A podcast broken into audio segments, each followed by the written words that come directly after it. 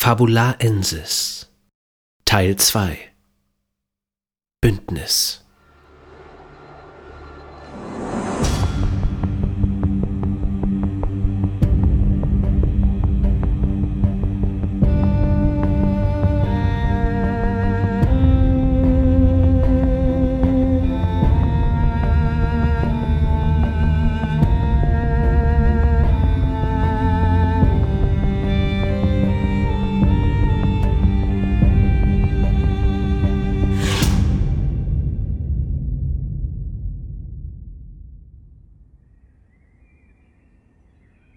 Für Prinzessin Sayu würde sie jederzeit bereitwillig ihr Leben opfern.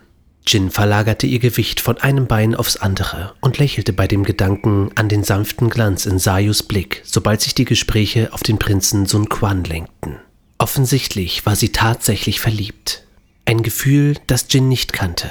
Sie hoffte, Sayu verschenkte ihr Herz nicht vergebens. Durch einen glücklichen Zufall hatte sie die Prinzessin einst getroffen und gerettet. Zum Dank hatte Jin in ihre Dienste treten dürfen. Dadurch war es ihr möglich gewesen, ihren eigenen Clan zu verlassen und das Vertrauen des anderen zu gewinnen. Ihr eigener war seit Urzeiten durch Dämonen verseucht. Sun Quan stand vor seinem Zelt, fuhr sich durchs dunkle kurze Haar und richtete seine Kimono. Er wirkte ein wenig nervös. In seinen Augen entdeckte Jin ebenfalls einen Schimmer, einen, der ihn nicht behagte, Möglicherweise missfiel ihr bloß der Gedanke, dass Sun Quan weitere Ehefrauen sein eigen nannte. Hatte Sayu nicht vollkommene Liebe verdient, statt lediglich Bruchstücke davon? Jin seufzte. Was wusste sie schon von all dem? Zudem diente die Hochzeit höheren Zielen als der Liebe. Doch sollte der Prinz Sayu jemals ein Haar krümmen, so hatte sie geschworen, ihn zu töten. Selbst wenn es Jin anschließend das Leben kostete. Wie abgesprochen erschien die Prinzessin genau vor ihrem Zelt auf der anderen Seite, nachdem der Prinz wieder in seinem verschwunden war. Sayu sah so wunderschön aus, dass es Jin die Sprache verschlug und sie einen Moment brauchte, das strahlende Lächeln der Prinzessin zu erwidern. Ihr blondes langes Haar, kunstvoll mit dekorativen Haarnadeln hochgesteckt, umrahmte das schmale, blasse Gesicht mit den rotgeschminkten Lippen. Sayus blaue Augen strahlten an diesem Tag mit der Sonne um die Wette. Mit einem Mal nahm Jin die bunten Blumen wahr, die überall um sie herum blühten, als hätte Sayu selbst sie soeben zum Leben erweckt. Sie nickte der Prinzessin zu, ehe diese in Sun Quans Zelt trat. Darf ich euch etwas anbieten? Bester Sake, gebraut von... Nein, unterbrach sie den jungen Mann entschieden und schüttelte den Kopf. Anschließend musterte sie ihn von oben bis unten. Pflanzen aller vier Jahreszeiten zierten seinen Kimono. Er lächelte unschuldig. Offensichtlich setzte ihm der Sagegenuss zu. Denn aus welchem Grund sonst würde er es wagen, ihr, der Leiterin der königlichen Leibgarde, eine gedankenlose Frage dieser Art zu stellen? Ich weiß nicht, ob ihr lediglich ein Narr seid, zu scherzen beliebt oder es tatsächlich gut meint. Aber euer Angebot beleidigt mich zutiefst. Denkt ihr, dass ich meine lebenslange Ausbildung mit einem törichten Schluck Alkohol zunichte mache? Dazu noch auf Prinzessin Sayus Hochzeit? In dem Moment, in dem der Akuno-Clan und der Rigo-Clan endlich eine Verbindung eingehen? Haltet ihr mich für derart unehrenhaft? Dann sagt es gerade heraus wie ein Mann und wir klären die Angelegenheit hier und jetzt. Ihr schroffer Ton ließ den jungen Kerl zusammenfahren. Er schien mit jedem ihrer Worte kleiner zu werden. Ich bitte um Verzeihung, obwohl mein Verhalten unverzeihlich war, ehrenwerte Jinten. Entschuldigend verneigte er sich vor ihr, so tief, dass sein zum Zopf gebundenes Haar über die Schulter fiel und den Boden berührte. Geht, wenn ihr nicht kämpfen wollt. Er zog sich mit geröteten Wangen zurück. Jin straffte sich. Sie wusste, dass der Blick aus ihren roten Augen ihrem Zorn bedrohlichen Nachdruck verlieh. Ein angemessener Zorn bei solch einer Frage kurz vor einer Hochzeit, die ohnehin schon inmitten einer von Krieg und Tod dominierten Zeit stattfand. Die Uino, die Verlobung, war friedlich verlaufen und jede Menge Geld in verzierten Umschlägen sowie andere Geschenke hatten die Besitzer gewechselt.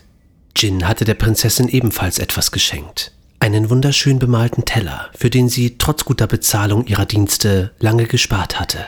Der weiße Fuchs schlängelte sich um ihre Beine und sie strich ihm über das glatte Fell, berührte dabei das dünne Halsband mit dem kleinen Glückssymbol-Anhänger. Biyako begleitete sie seit langer Zeit, seit sie ihn vor dem sicheren Tod bewahrt hatte. Dieses treue Wesen wich nie von ihrer Seite, es sei denn, es ging auf die Jagd. Zufrieden mit der Streicheleinheit stolzierte das Tier davon. Jin stand neben dem Eingang des Zeremoniezeltes und ließ den Blick über das geschäftige Treiben schweifen. Die Clan-Oberhäupter Akame und Doran trafen letzte Vorbereitungen.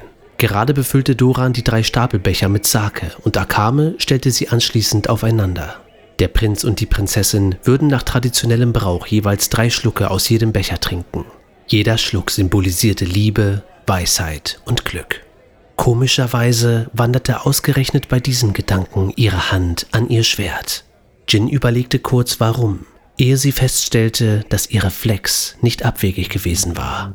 Nicht allein Glück hatte sie zu ihrem neuen Leben gebracht, auch die Weisheit, das richtige Handeln zu erkennen und in die Tat umzusetzen. Sie diente nicht aus bloßem Gehorsam, sondern aus Liebe. Jemand rempelte Jin im Vorbeirennen an. Sie stolperte und fing sie schnell wieder. Wütend zog sie ihr Schwert. Doch sie zögerte, als sie den panischen Blick der jungen Frau im blauen Kimono sah, die sich den Arm hielt. Blut tropfte auf den Boden. Besessene, keuchte sie. Sie greifen von allen Seiten an. Hastig drehte sie sich um und rannte weiter.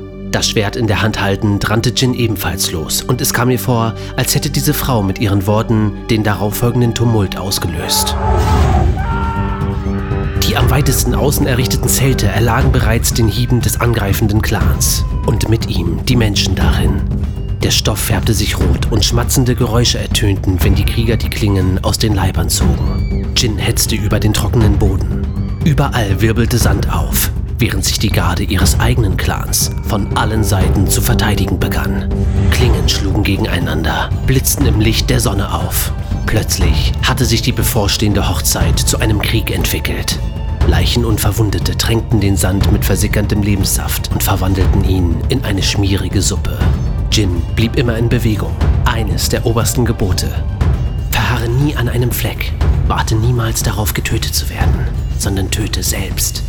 Im Gegensatz zu ihren Unterstellten ließ sie sich nicht wahllos auf einen Kampf ein, sondern hielt Ausschau nach demjenigen, den hinzurichten sich am meisten lohnte. Dem Clanlord. Bald entdeckte sie ihn im Gemetzel. Neben der typisch erhabenen Haltung eines Führers verriet ihn sein Äußeres sofort. Der weiße seidene Kimono mit dem Abzeichen war das eine, das andere die ledernen Schulterpolster und die pompösen Lederstiefel. Geschickt duckte Jin sich unter zwei Angreifern hinweg, schwang ihr Schwert dabei und schnitt einem von ihnen tief in die Seite. Blut spritzte. Er ging zu Boden. Jin fixierte ihn mit dem Fuß auf den Brustkorb und stach ihm die Schneide direkt durchs Herz. Sie wirbelte herum, trennte dem anderen den Kopf vom Rumpf.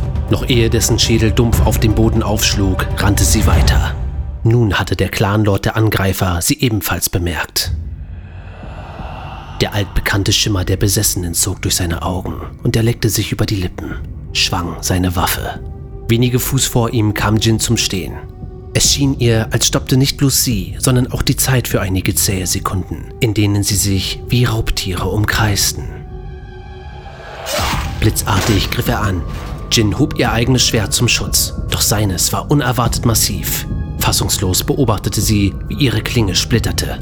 Ein hämisches Grinsen breitete sich auf seinem Gesicht aus, als er sie zu Boden stieß. Rücklings fiel sie, rollte sich hastig herum, sodass der Hieb in der Erde landete und Jin einen Vorteil einbrachte. Denn ihr Gegner schaffte es nicht, die Waffe sofort herauszuziehen. Jin sprang auf die Füße und stach ihm das zersplitterte Schwert mit tödlicher Präzision direkt durch die Kehle.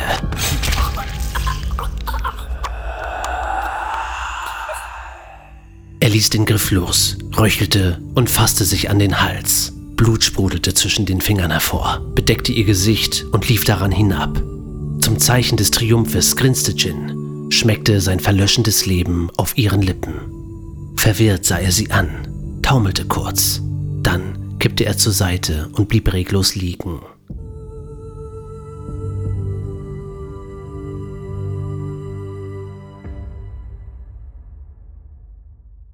Am Rande nahm Jin wahr, dass der Kampf sich bereits dem Ende zuneigte. Das Symbol auf der Kleidung des Clanlords sagte ihr nichts, aber es schien sich um eine kampferfahrene Gruppe zu handeln. Zumindest deren Anführer hatte sie mit seiner Stärke beinahe besiegt.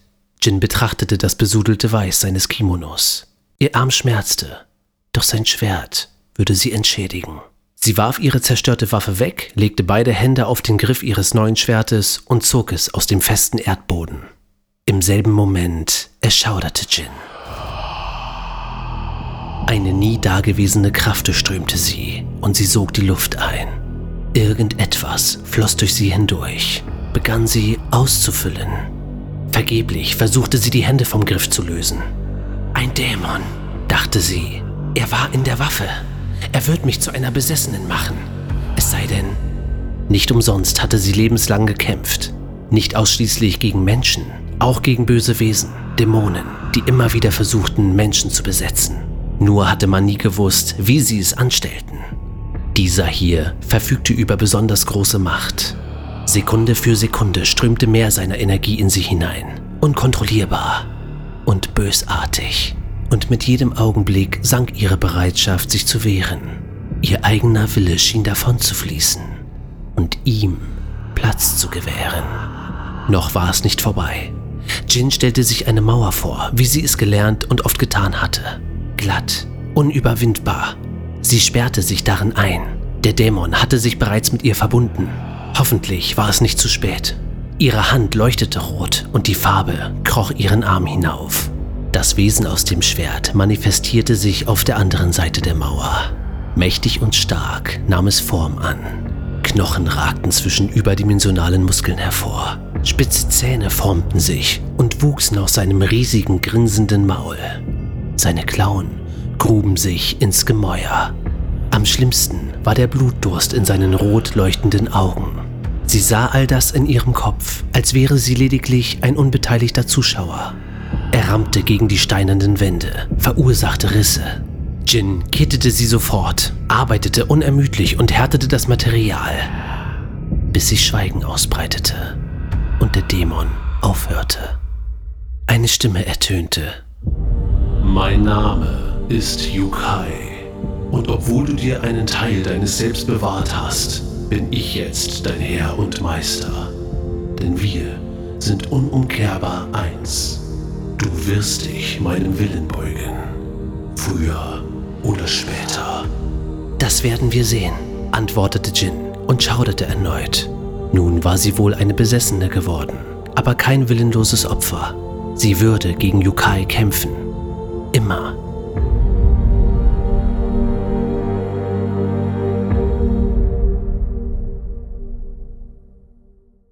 Sie ließ das Bild los, tauchte daraus auf und fand zurück in die Realität. Jin stellte fest, dass sie noch immer in derselben Position verharrte.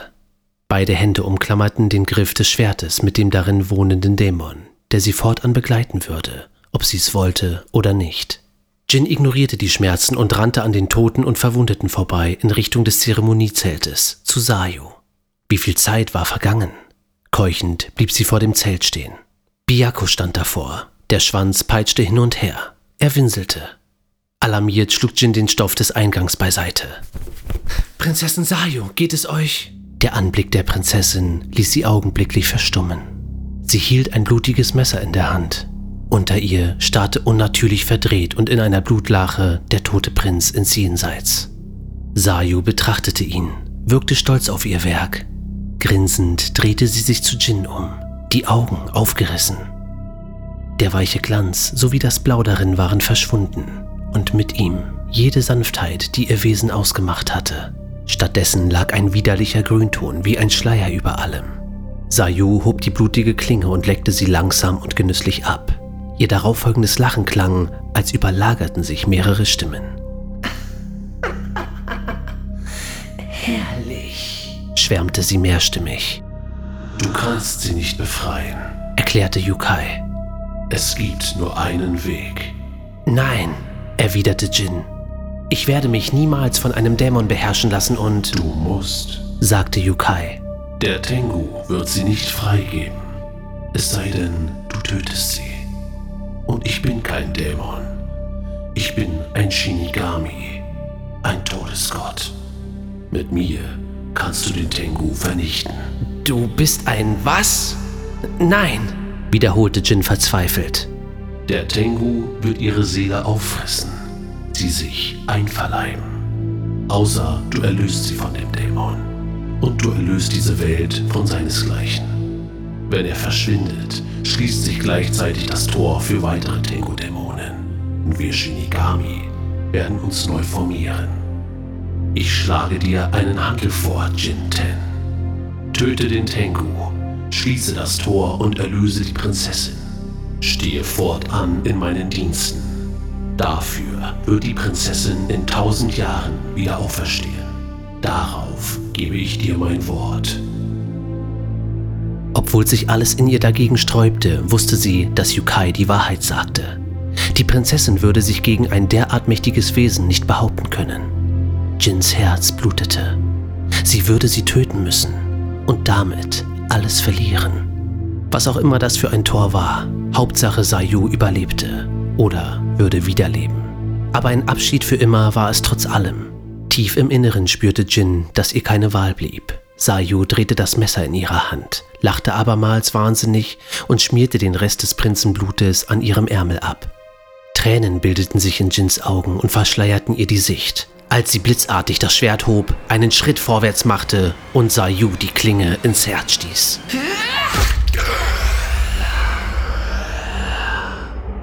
Erstaunt sah der Tengu, der sie beherrschte, an sich hinab, tastete nach der Wunde.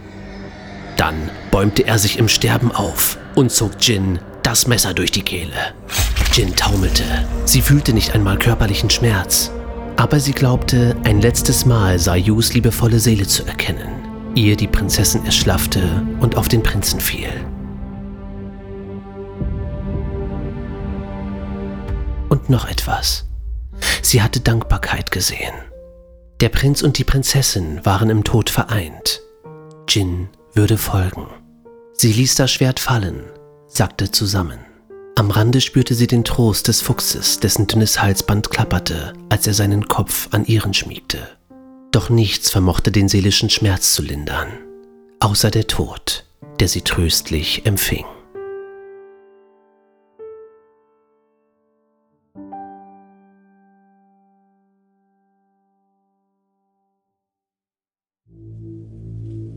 Jin rieb sich über die Stirn.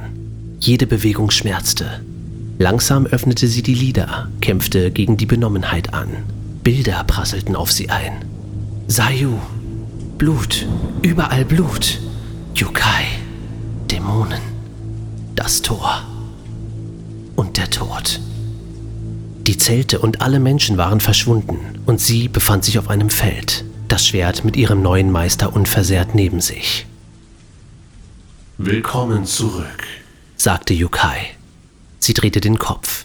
Neben ihr lag Biakos Kette. Biako? fragte sie, niemand bestimmten. Doch Yukai antwortete. Dein Fuchs ist lange tot, Jin. Selbst seine Knochen sind bereits verrottet. Denn du hast tausend Jahre geschlafen.